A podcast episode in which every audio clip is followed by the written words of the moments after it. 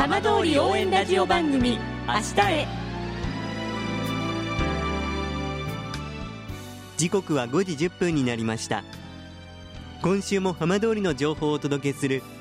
浜通り応援ラジオ番組明日へのスタートです。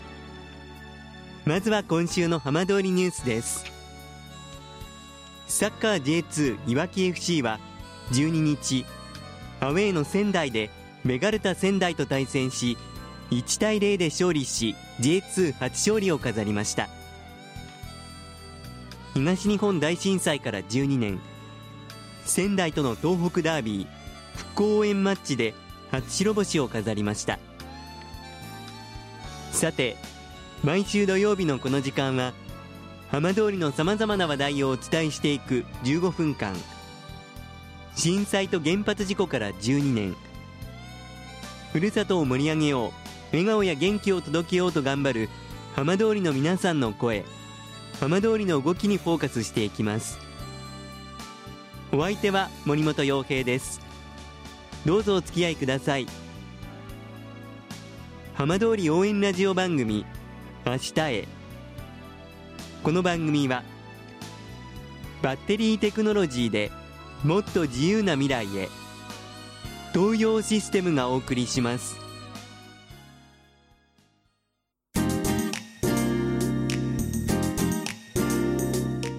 代わっては浜通りの話題やこれから行われるイベントなどを紹介する浜通りピックアップです。今週は相馬市のボランティア組織相馬歴史資料保存ネットワークの活動について代表の鈴木達郎さんにお話を伺います。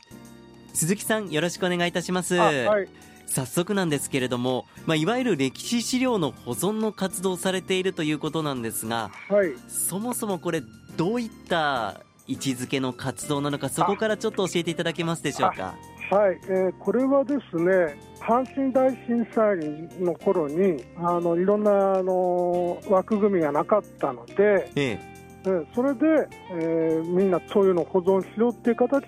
ええ。できたそうです。えはい。それで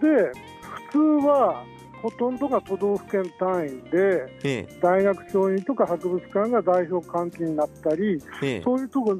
ろが運営をやってるんですが、はい。相馬の場合はたまたまですね、2011年から2019年、2020年、2021年、2020年の大震災と震度6以上の地震とはい。洪水ので被害が大きいので、もう大変なことになりました。はい。それで建物がもうどんどん壊れちゃってて、えそれでその長い間、そ相馬地方のですね昔の相馬藩とかなんかのあの受け継がれてた文化財に似たような歴史資料がどんどんどんどん知らない間に放置されちゃってるんですよ、消滅しちゃってるっていうことがありまして、それであのたまたまうちもあの解体することになり、相馬は現在進行してるのは、僕が聞いた話では、ええ。えー解体が900件。はい。で申請されてるのまで入れると1500件以上超えてると。もうですから、まあ、相馬市、まあ、自治体自体もみんな住んでる人たちもその文化財とか歴史資料に目を向けてる気持ちはないんだろうと思う。生活するだけ。生活が大変だし生活あ再建することも大変ですそれであのたまたまそのうちが買いたいということで、いろんなあのいろんなところからあの保存してほしいという形が出たんでちょっと僕もそういう気持ちになったんですがちょっとあまりにもひどい被害が多いし解体するだけでも1年以上かかってます。でその間にどんどんどんどんあ歴史資料および文化財これから文化財指定になるようなものが本当になくなってるしそれから相馬の馬追いっていうのがありますがはい。相馬の馬追いをやるためにはやっぱり何百年かけて一つ一ついろんな鎧のこととか、まあ、バグとかっていうそういう制作してた文化があるんですが染色とか、そういうのも本当の地震でみんな染め物屋さんもなくなる。でそういうものがあのどんどん本当になくなってるええ。とで古い建物もなくなってる。はい。なんとかしなくちゃいけないっていう風な感じで、いろんなところに僕はちょっと聞いてたんですが、その時初めて福島の方では、あの福島大学ですね、そっちの方の歴史保存ネットワークがあると、それと宮城県もあると、でそちらの方が大々的に協力していただいて、相馬市の方は、相馬市もちょっと大変なんだろうと思うんですが、商工会議所の方がものすごい協力をしていただいて、それと出身校の相馬高校の OB のいろんな方たちが、はい、あ協力していただいて、ええ市民レベルの、うん、市民主体の取り組みっていうのは今回初めてだと思います、全国で。えでそれがあの相馬でできればいいということであの協力していただいて相馬市場ネットというのを立ち上げました。えー、本当に皆さんのこういろんなこう気持ちが集まって何とかしなきゃいけないっていう思いは伝わってきたんですけど、はい、これ実際にそういう組織でどんなこう手順というか、どういう形で作業っていうのは進めていかれるんですか？まずですね、えーと、市民の方々から、ええ、あのまあ、そういう古い古い家とか、そういうところから、調査ですよね、はい、壊しちゃうからと。ええ。うん、それであのただ、例えば蔵の中にいろんなものがあると、家の中にもいろんなものがあるんだけど、それどういうもんだろう、あの事前調査の申し込みを受けて、それであの専門家たちと、えー、入ります、ええ、その上で、いや、これはもう絶対分あのレスキューしないといけないというものになったら、そこで初めてそういう作業に入ります。でそれはあのその時に相馬はまだできたばっかりなので本当に人は少ないんです。はい、それとあのこれ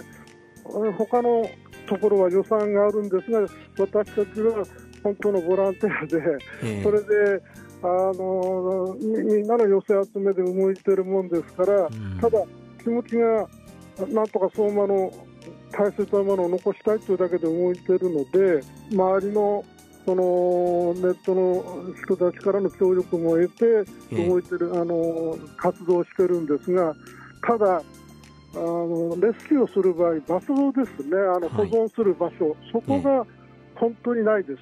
うん、でここういうふうにどんどんどんどん建物が壊されている中で、えー、公のところも、えー、なかなか耐震問題とかで場所がないと。やりくりはしてますがただこれから予定としてはその古い古くからの家の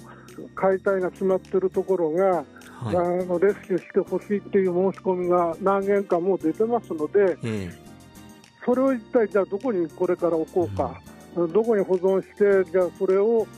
あの分類作業っていうかな。保存とかそういう回転全部分けていかなくちゃいけないんです。それができるところがあるだろうかということで日々悩んでます。まあ、その天災がいつ起きるかっていうのは誰しもわからないですけれども、ええ、こういう活動も長い目で見たときにとても大切だっていうことをもっともっと多くの皆さんに知っていただかなきゃいけないですよね。そうですなんとかなんとか皆さんの協力とあとはあの地元の人たちの意識がその歴史の町相馬ということだったらもっと言葉ではなくてものがちゃんとしたものがあの実在するものが残残していくような活動ができればいいと思ってます。はいでその手助けになればと思って僕はあの他の人たちのたたまたまいろんな人を知ってたもんで、えー、とそれであの、はい、協力願っているんです、うん、いや本当にこの活動をきっかけに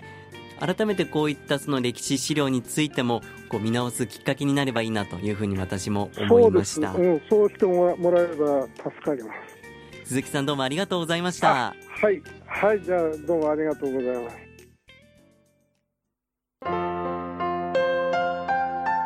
浜通り応援ラジオ番組明日へ。